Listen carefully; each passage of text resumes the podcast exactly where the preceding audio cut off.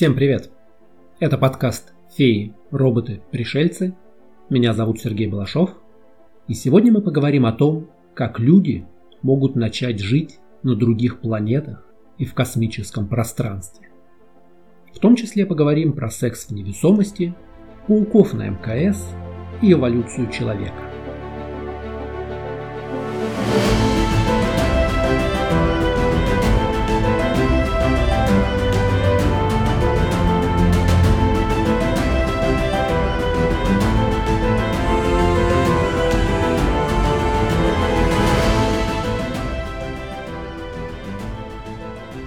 Человечество всегда стремится расширить зону своего обитания. С тех пор, как мы вышли из саван Африки и расселились по всем континентам, нас становится все больше и больше. Нам нужно больше места и простора. Человек покоряет все новые рубежи и расширяет границы. Люди живут уже за полярным кругом и на искусственных островах посреди моря. Но и этого нам мало – мы хотим выйти из земной колыбели и полететь к другим звездам, к другим мирам, навстречу нашей галактической судьбе. Что для этого нужно? Какие сложности готовит нам космос и как мы их преодолеем? У многих скептиков сразу возникает вопрос, зачем нам лететь в космос, если на Земле еще много незаселенных мест? Те же глубины океана и Антарктида – не лучше ли направить ресурсы туда? У космических оптимистов есть контраргументы. Во-первых, нам вполне хватит ресурсов для того, чтобы развивать оба направления. И жизнь на Земле, и в космосе. По мере развития науки новые технологии можно будет применять везде. Расширение зоны обитания человека на Земле еще больше усилит давление на экологию. Мы и так уже вырубаем леса, чтобы засеять их пшеницей. Если еще растопить все льды Антарктики, чтобы освободить место для новых небоскребов, то это обернется катастрофой для климата нашей планеты. Как ни парадоксально, но колонии на других планетах могут оказаться дешевле и самодостаточнее, чем в полярных льдах. Основная стоимость и сложность таких поселений связана с доставкой ресурсов. Если требуется привозить все продукты и оборудование с большой земли, то жизнь людей будет сложной и дорогой. Но именно в космосе есть возможность быстрее выйти на самодостаточность, начать производить воду, пищу и кислород самим. Но и в долгосрочной перспективе намного разумнее иметь запасную землю на случай, если что-то случится с нашей, хотя бы в пределах одной звездной системы. И тут мы сталкиваемся с пределами возможностей человеческого организма. В космосе невесомость, к которой мы не приспособлены. На других планетах нет привычной нам атмосферы, а без кислорода мы долго не продержимся. Нам нужно магнитное поле, регулярная смена дня и ночи, содержание микроэлементов в пище, микроорганизмы для работы нашего иммунитета и еще много-много условий, о которых мы даже не задумываемся на Земле, потому что они здесь есть, но которых не будет вне пределов родной планеты. Но все живые существа, в том числе люди, умеют приспосабливаться, адаптировать окружающий мир под себя и себя под окружающий мир. За последние 50 лет в космосе, помимо человека, побывали многие животные и растения, доказав, что жизнь на орбитальных станциях вполне возможна. Собаки и обезьяны летали в космос раньше человека. Некоторым из них даже посчастливилось вернуться, чтобы остаться объектами наблюдения в земных лабораториях. Одними из первых организмов, которые были отправлены в космос с целью изучения влияния невесомости на биологические процессы, стали водоросли. Выяснилось, что одноклеточные в невесомости прекрасно растут и делятся.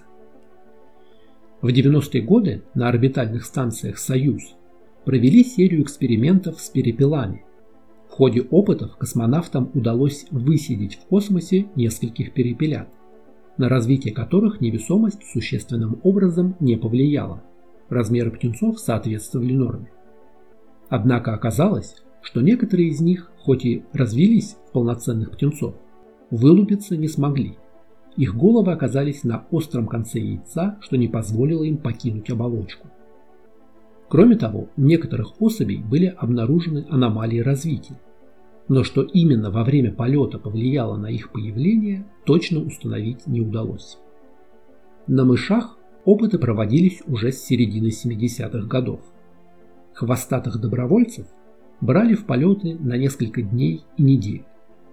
Изменений в поведении, биохимии организма, работе внутренних органов отмечалось много, но все эти изменения были обратимыми и проходили со временем. В конце 80-х в космосе побывала группа беременных крыс, которые по возвращению на Землю дали здоровое потомство. У крысят, которые в утробе побывали в космосе, исследователи отметили изменения вестибулярной системы. Если крысят поместить в воду, то земные крысята незамедлительно переворачивались на живот. Крысятам, рожденных от самок, побывавшим в космосе, для подобного действия требовалось несколько попыток. В некоторых случаях им и вовсе не удавалось перевернуться со спины. Но спустя пять дней обе группы крысят справлялись с заданием одинаково. Исследователи также выяснили, что вестибулярные органы, отвечающие за определение угловых изменений, были более развиты у космических крысят. Вероятно потому, что их матери были вынуждены много вращаться из-за отсутствия гравитации. Результаты некоторых наблюдений позволяют предполагать, что пребывание в невесомости продлевает жизнь. Мухи-дрозофилы в космосе жили дольше. Среди крыс, вернувшихся с орбиты, Несколько особей прожили 30 месяцев, одна даже 35, по сравнению с 25 месяцами, которые прожили животные из контрольной группы, не летавшей в космос. Однако выборка слишком мала, чтобы делать серьезные выводы. Кроме млекопитающих, в космосе побывали многие другие живые существа. В 2007 году на спутнике Фотон М3 проводился целый ряд экспериментов в области биологии и космической физиологии. В невесомости побывали бабочки шелкопряда, тритоны, ящерицы, улитки и рыжие тараканы. Тутовый шелкопряд в космосе смог окуклиться и дать космический шелк.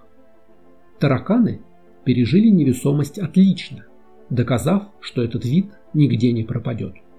Одна из самок таракана которую почему-то назвали Наташа, за время полета успела зачать потомство и после посадки произвела на свет 33 яйца. У детей была более темная окраска тела, но уже их потомки ничем не отличались от обычных рыжих тараканов. Пауки в космосе побывали как минимум трижды. Они жили на американской Skylab и на МКС. Пауки провели месяц в закрытой камере в компании мух, и приспособились к жизни в невесомости. Ученые отметили, что у пауков поменялся рисунок паутины. Если на Земле пауки этого вида обычно делают асимметричную паутину так, чтобы сидеть на ней сверху и ползти к добыче вниз, то в космосе центр паутины смещался хаотично. Части паутины не повторяли друг друга. Впрочем, ловить мух это не мешало. Гораздо больше данных было собрано о здоровье и поведении людей, летавших в космос. Валентина Терешкова, первая женщина в космосе, через год после полета родила дочь. Муж Терешковой также был космонавтом, так что их дочь – первый в мире ребенок, чьи родители побывали в невесомости. Мировой рекорд самого длительного полета в космос составляет 437 суток – Столько в 1994-95 годах налетал Валерий Поляков. Сейчас пребывание на орбитальных космических станциях – это чрезвычайно сложный и тяжелый для организма процесс. Стремительно происходит ослабление мышц. Причем некоторые успевают атрофироваться всего за несколько недель. Даже интенсивные занятия на тренажерах не позволяют дать полноценную нагрузку на все мышцы, которые задействованы у нас на Земле, но не получают нагрузки в невесомости. В условиях микрогравитации тело человека теряет по несколько процентов кальция в месяц. Есть еще более специфические последствия невесомости. нарушается чувство равновесия. Иначе распределяется жидкость в организме. Кровь легче приливает к голове. Даже головной мозг всплывает в черепной коробке и давит на стенки черепа, что может привести к нарушению двигательных функций. Обитатели космического корабля или станции подвергаются воздействию радиации, от которой не спасает земная атмосфера. Доза не критичная, но намного выше той, к которой мы привыкли на Земле. После возвращения на Землю космонавтам требуется период восстановления в несколько недель просто для того, чтобы сердце, мышцы и кости привыкли к условиям родного мира. Это все касается первых людей, которые будут жить и работать в космосе. Следующим логичным шагом будет основание колоний на соседних планетах и на орбитальных станциях. Постоянные поселения означают постоянных жителей и смену поколений, то есть детей, которые будут рождаться и расти в условиях, отличных от земных. Возможно ли в невесомости зачать, выносить и родить ребенка? пока что мы не знаем. По официальным данным, в космосе пока что сексом никто не занимался. Хотя космический брак был, в начале 90-х астронавты НАСА тайно обвенчались перед полетом. По правилам НАСА супружеским парам не разрешается летать в космос. С физиологической точки зрения заниматься любовью в невесомости непросто. Мышечная деградация мешает полноценному половому акту. Из-за невесомости жидкости в организме перераспределяются по-другому. Значит, у мужчины могут возникнуть проблемы с эрекцией. Но и просто удерживаться рядом друг с другом не так просто. Но, как говорится, было бы желание. К тому же можно взять на орбиту замороженные оплодотворенные эмбрионы и прибегнуть к искусственному оплодотворению. Следующая, более важная проблема. Непонятно, как будет протекать беременность. Первый фактор риска в невесомости – это радиация, которая за 9 месяцев существенно накопится в растущем эмбрионе. Это чревато мутациями и нарушениями развития. Уже упомянутое перераспределение жидкости в организме может вызвать отток околоплодных вод и создать угрозу для жизни. Но и пребывание в замкнутом пространстве в условиях стресса серьезно действует на психику что для беременной женщины может оказаться непростым испытанием. Так что пока экспериментов по размножению людей в космосе не проводилось и еще долго не будет. В первую очередь по нравственным соображениям. Что же, с современным положением дел разобрались. Переходим к научной фантастике. Здесь все намного веселее. Для писателей-фантастов зари космонавтики проблемы в колонизации космоса вообще не было. Роман Роберта Хайнлайна «Чужак в стране чужой» начинается с того, что на Марс отправили экспедицию, состоящую из супружеских пар, которые обзавелись детьми вскоре после приземления. Сейчас мы знаем, что в нашей Солнечной системе нет планет, похожих на Землю, и пригодных для жизни человека без специальных технических средств. Конечно, можно заняться терраформированием. Уже сейчас есть смелые гипотетические проекты, как нам обустроить Венеру и Марс под себя. Правда, масштабы у этих проектов в буквальном смысле планетарные.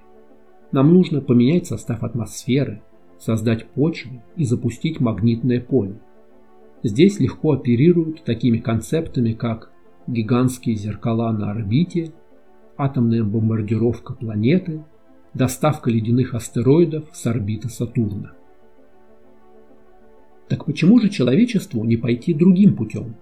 Не пытаться загнать всю Вселенную в достаточно узкий диапазон пригодных для нас условий, а наоборот, расширить свои возможности по выживанию, запустить механизмы эволюции и генетики, чтобы создать человека космического. Новые условия, новые миры значит новый стимул для эволюции. О том, что люди, которые будут работать и жить в других мирах, будут отличаться от землян, писатели-фантасты размышляли на протяжении всего 20 века. Из ярких примеров можно вспомнить жителей Луны, описанных у Айзека Айзимова в романе «Сами боги». Жители планеты или спутника с более низкой гравитацией, как правило, описываются как грациозные, хрупкие, более высокие и более красивые, на взгляд землянина. Нет видимых признаков старения. Морщины, дряблость кожи, обвисание мышц – это все следствие заведомо проигрышной борьбы с притяжением Земли. Рост будет выше, особенно у пожилых людей, за счет большего расстояния между позвонками. Но не в несколько раз. Гигантами на Луне мы не станем. Увеличение роста требует перестройки суставов и походки. На это требуется куда больше поколений эволюции. Жители планет с более высокой гравитацией тоже любимая тема для фантастов. Здесь люди будут низкорослые, коренастые и чрезвычайно сильные физически, приспособлены для жизни в условиях повышенной силы тяжести. Попав в мир с земной гравитацией, они поначалу будут казаться неуклюжими, но потом превзойдут у окружающих в силе и выносливости. А что же жизнь в невесомости? Сейчас на орбите астронавтам постоянно нужно заниматься на тренажерах, спать в костюмах с усилением и принимать витамины, чтобы тело не отвыкло от условий земной гравитации. Значит, для существ, которые на космических станциях будут проводить не одну рабочую командировку, а всю свою жизнь, ситуация будет прямо противоположной. Они адаптируются к жизни в условиях микрогравитации. Такие существа были описаны, например, в романе «Гиперион» Дэна Симмонса. С чрезвычайно длинными конечностями, ловкими пальцами на руках и ногах, привыкшие летать, а не ходить по земле. Естественная эволюция – процесс не быстрый, требующий хотя бы несколько поколений. Еще для полноценного естественного отбора требуется довольно большая популяция, чтобы было много разных наборов генов и, соответственно, разных мутаций в следующих поколениях. Еще должно работать правило «выживает наиболее приспособленный». Тот принцип, который мы сейчас стараемся нейтрализовать. Все-таки нынешнее общество старается сохранить как можно больше индивидов, не допустить смерти даже тех, кто не выжил бы в естественных условиях. Так что современная медицина будет скорее тормозить естественную эволюцию в других мирах. Но зачем нам полагаться на милости природы, ждать несколько поколений и надеяться на то, что в результате случайностей возникнут удачные мутации? Ведь можно направить этот процесс, сделать человека таким, каким нужно. Да, звучит дерзко и вызывает много вопросов. Но ведь уже сейчас мы проводим отбор, то есть селекцию, на роль космонавтов и астронавтов. Предъявляются требования к росту, весу, общему состоянию здоровья, от остроте зрения, состоянию сердца, наличию аллергии и так далее. Самый известный вид упражнений, связанный с космосом, это испытание на центрифуге, проверка вестибулярного аппарата и способности выдерживать перегрузки. Кстати, по поводу вестибулярного аппарата. Оказывается, когда нас тошнит во время качки или на карусели, это больше похоже на ошибку эволюции, неправильное срабатывание рвотного рефлекса. Предполагается, что рефлекс должен срабатывать только когда мы что-то не то съели. Однако по какой-то причине он связан со средним ухом, и мы испытываем рвотные позывы во время качки. У глухих от рождения людей не бывает морской болезни, так что, возможно, есть смысл набирать в отряды астронавтов именно глухих. Также накопленные данные говорят о том, что у представителей африканской расы меньше вымывания кальция из костей, что очень важно для условий невесомости. Как ни скандально это звучит, но из темнокожих астронавты в текущих реалиях будут получаться лучше. Ну а раз мы уже заговорили о требованиях и методах отбора, то следующим логичным шагом будет вносить искусственное улучшение в наших астронавтов. Термины «улучшение человека» и «кибернизация» многими воспринимаются в штыки, как вмешательство в и так уже совершенное создание – человека разумного. Но ведь мы же надеваем очки, чтобы исправить зрение. Носим наручные часы, поскольку плохо работает наше встроенное чувство времени. Ставим брекеты, чтобы выровнять зубы. и проводим операции, чтобы выпрямить скривившиеся кости. Так в чем же проблема с тем, чтобы создать улучшения и дополнения, которые помогут астронавтам эффективнее работать в космосе? О каких же улучшениях идет речь? Первонаперво астронавты, как лучшие люди человечества, наши передовые отряды в покорении космоса, должны быть просто самыми сильными, здоровыми и выносливыми. Значит, мы говорим обо всех передовых достижениях медицины и армейского снаряжения, которые разрабатываются сейчас в разных странах. Это экзоскелеты, роботизированные костюмы, которые с помощью системы двигателей и моторов усиливают физическую силу носителя. Экзоскелет будет огромным подспорьем в условиях невесомости, поскольку он позволяет держать мышцы в тонусе и сохранять привычные для человека направления вверх-вниз. Медицинские улучшения, например, встроенные в тело полости с различными необходимыми для человека веществами, гормонами, стимуляторами, лекарствами. Они могут вводиться в кровь автоматически.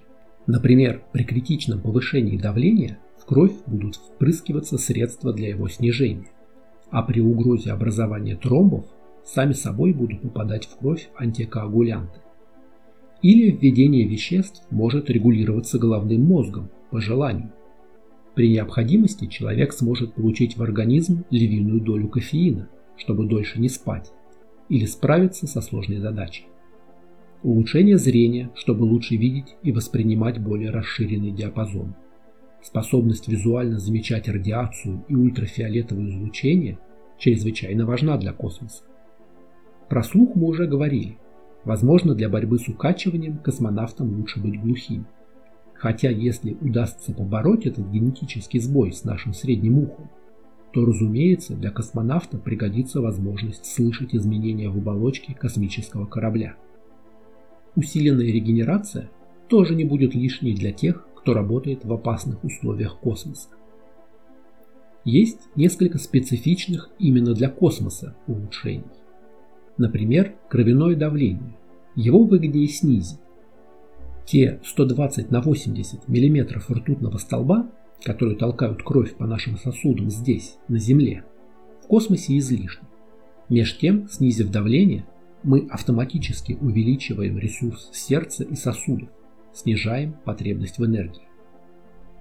По некоторым оценкам, уже 10% населения Земли можно назвать в широком смысле людьми с искусственными улучшениями.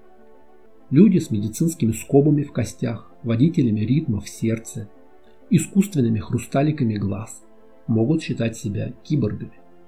Сегодня мы умеем определять генетические заболевания еще на стадии эмбриона и проводим анализы ДНК. Осталось дождаться, чтобы общество потянулось за успехами науки, придумало законы и нормы для генетически модифицированных людей.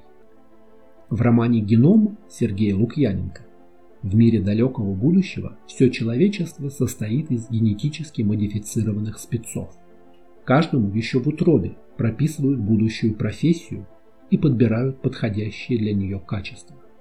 Для кого-то острое зрение, улучшенные рефлексы и силу, а для кого-то дополнительные полости и даже конечности на теле.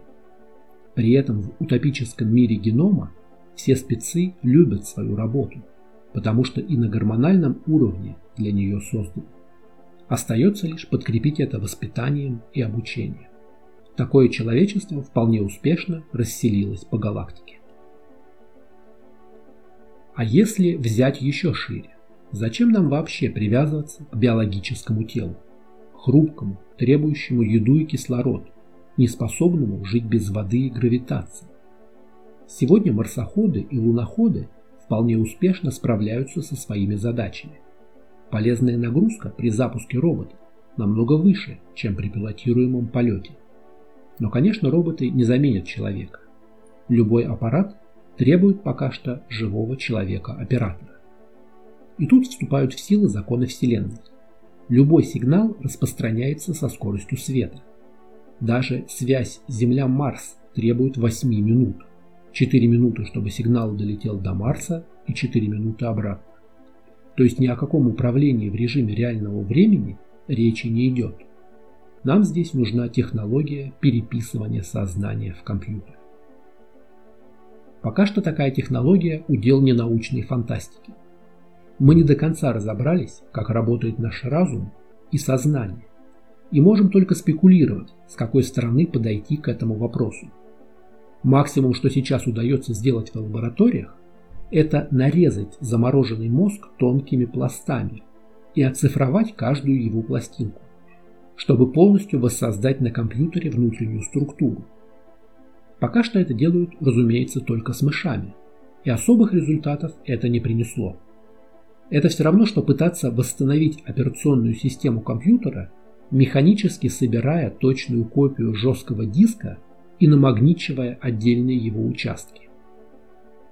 Если переписать сознание в компьютер когда-нибудь все-таки удастся, это откроет огромный простор для человечества. Путешествие во Вселенной станет реальностью. Не нужно будет заботиться о строительстве жилых кораблей и станций, от терраформирования других планет. Фактически речь будет идти только о том, чтобы один раз забросить на дальнюю планету необходимые механизмы, заводы по их починке и станцию, которая будет принимать и хранить сознание людей. Впрочем, будут ли такие оцифрованные копии людьми? Будет ли у них душа в узком философском и в самом широком смысле? Как такие жители виртуальности будут относиться к нам, биологическим людям? Конечно, это вопросы для далекого будущего. У человеческой морали и культуры есть время найти ответ. Ну а на сегодня это все. Спасибо, что слушали. Напишите в комментариях, хотели бы вы жить на другой планете. Канал «Феи, роботы, пришельцы» можно читать на Яндекс.Дзен, в Телеграме и ВКонтакте. Аудиоверсия подкаста доступна на сервисах Яндекс Музыка, Apple подкасты, Google подкасты и подкастах ВКонтакте. Видеоверсию смотрите на канале YouTube. Поддержать канал можно на сервисе Boosty по ссылке в описании. Оставляйте комментарии и ставьте оценки.